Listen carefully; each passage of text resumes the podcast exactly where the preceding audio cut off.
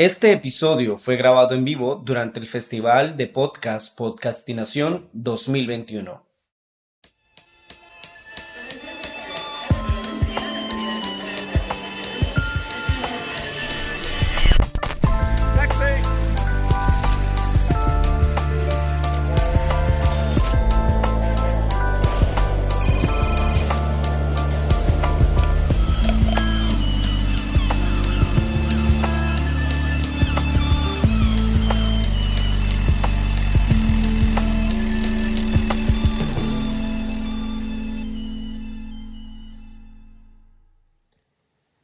Cuando estamos en los pupitres de la academia, miramos al mundo como un territorio alcanzable, donde podemos dejar nuestro talento fluir. Sergio, un estudiante de cine, tuvo una gran oportunidad al producir un proyecto documental por diversos rincones inhóspitos de su país. Sergio, 23 años, Colombia. Bueno, mi nombre es Sergio Tapias, soy productor audiovisual y de podcast. Eh, siempre me ha interesado mucho contar historias, y el año pasado, en noviembre del 2020, se acercaron a mí, una persona depositó su confianza y me encargó producir un documental. Era un documental que hablaba del agua en Colombia, de los ríos, de la pesca, del mar, del transporte, del turismo. Y yo pues encantado acepté. En noviembre empecé a trabajar y el momento que me di cuenta y que empecé a dimensionar la, la, la magnitud de lo que estaba haciendo, fue cuando estaba en un bote, viendo ballenas en el Pacífico colombiano, cerca de Bahía Solano. En ese momento era como comenzar por lo mejor que podíamos comenzar. Era lo más, el punto de naturaleza más emocionante y yo estaba pues con muchas expectativas, esperando que todo saliera bien. Pero nos empezamos a dar cuenta a los pocos días de muchas cosas. Nosotros queríamos narrar cómo era la pesca.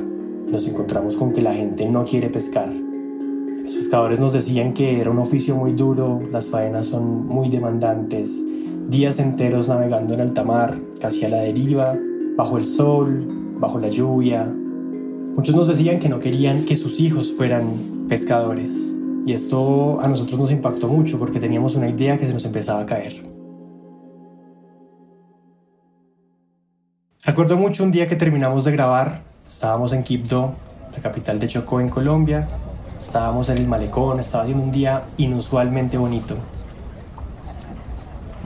Era el sol naranja, estábamos frente al, río y recuerdo mucho que llegaron dos niñas y una nos, nos empieza a decir a todos los hombres que nos fuéramos con ella, que nos la lleváramos, que ella quería irse a un lugar donde ella fuera la única negra. Un momento donde cualquier persona le dice, listo, y la niña se desaparece y no se vuelve a saber de ella. Eso fue, fue la cosa muy impactante. Luego nos empezó a preguntar cómo era el mar. Nos preguntaba que si el mar era igual de grande que el río. Y la directora le explicaba que el mar era infinito y que no podías ver lo que está más allá del otro lado, que se perdía el, el horizonte. Recuerdo mucho que ella nos empezó a contar que quería conocer el mar, que quería viajar en avión y que quería conocer Medellín y Bogotá, cosas que para nosotros eran nuestra cotidianidad. Y una cosa que me marcó mucho fue que la gente tenía mucho miedo de hablar. La gente, la mayoría, había sido víctima del conflicto armado de alguna u otra forma y cuando llegábamos con una cámara, que es una cosa muy invasiva, las personas parecían no querer hablar. Entonces para nosotros era muy difícil querer hacer un documental que se nutría de las voces de las personas y llegar y que la gente no quiere hablar.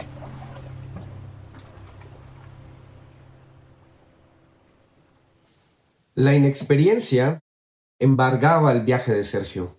Todos los planes que tenía, las rutas de trabajo, las casillas de los horarios, no resistieron el peso de los renglones. No existía un control absoluto porque todo fluía con el paso de los días. Un navegante se mueve con destreza por el agua cuando está despierto. Y Sergio empezaba a ser testigo de cómo lo planeado se desmoronaba porque su equipo empezaba a diluirse en el cansancio. Y recuerdo mucho estando navegando en el río Sinú. Ese día habíamos llegado a Montería, empezamos a navegar, salimos de ahí, salimos de la ciudad a través del río, llegamos a un, sitio con mucha naturaleza, muchos árboles muy altos a nuestro alrededor, veíamos a los areneros sacando pues buceando, tirándose a pulmón a sacar arena del fondo del río. Y el director de fotografía pues decidió que era un buen momento para parar y hacer tomas de dron, con, como lo habíamos hecho siempre, con total normalidad.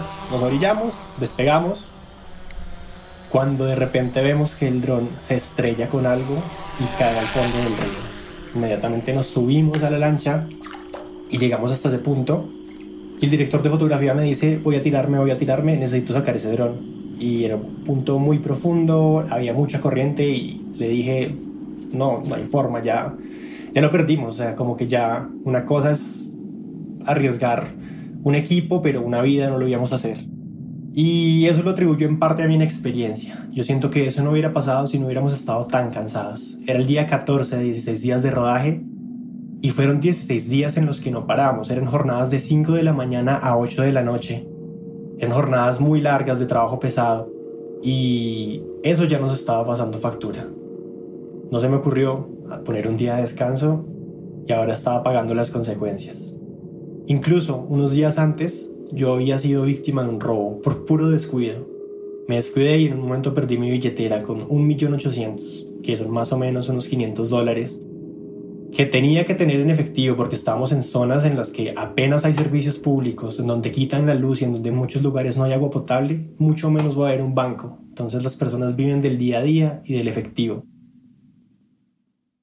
Yo me sentía muy estresado, muy frustrado. Yo sabía que el documental era lanzarse, como a, a enfrentarse con la realidad, pero jamás me imaginé que la realidad fuera tan desbordante y recuerdo mucho que ya para finalizar el rodaje fuimos a un lugar que se llama El Llanito, es una ciénaga en Barranca Bermeja, en el río más importante de Colombia, el río Magdalena, en su cuenca media. Y allá nos encontramos con un pescador que sí quería pescar, con un pescador que amaba lo que hacía, que estaba muy feliz de poder compartir su experiencia con nosotros. Llevaba toda una vida, unos 30 años pescando, era un hombre joven. Y nos decía que a través de la pesca sacaba adelante a su familia. Él nos dijo que estaba dispuesto a sacarnos a navegar. Nos llevó por un canal muy estrecho, lo que él llamaba un caño, donde habían muchos monos aulladores, monos capuchinos, iguanas, flores, mucha naturaleza. Era un lugar muy bonito. Y en cierto sentido yo siento que Jairo tomó el control, tomó el, timón del bote. Y yo dejé de ser el productor del documental y me convertí en un espectador. Para mí era fascinante escuchar la naturaleza y, el amor con el que Jairo contaba y, y explicaba la pesca. Y creo que eso fue una cosa que nos reconfortó mucho, a mí y a todo el equipo. Yo siento que dudé mucho de mis capacidades, pero ya unos meses después, estando en una sala de edición con todo el equipo, todo valió la pena porque uno no se da cuenta cuando está escribiendo un documental y cuando está haciendo las llamadas, pues sí, uno, uno se pone en contacto con la gente, pero estar ahí, ver a las personas, sus gestos, sus ojos, escuchar las historias, los acentos, las voces, las tomas de los paisajes, era, era una experiencia que, que yo decía, nada fue en vano. Y por suerte, todos los contratiempos que tuvimos no pudieron afectar la calidad del documental yo creo que ante todo fue una gran experiencia y un gran aprendizaje para mí. La experiencia se gana río a río, puerto a puerto y nadando en contra de la corriente. Y nos damos cuenta que el aula es tierra firme y que al salir al enfrentarnos a la vida profesional es lanzarnos a la inmensidad. Hay tormentas, hay olas, pero también hay recompensas con otros pescadores experimentados que reman a tu lado. Sergio se dio cuenta que su vida será ser un navegante buscando archipiélagos y buscándolos en otras personas, en otros territorios o hasta en su mismo hogar.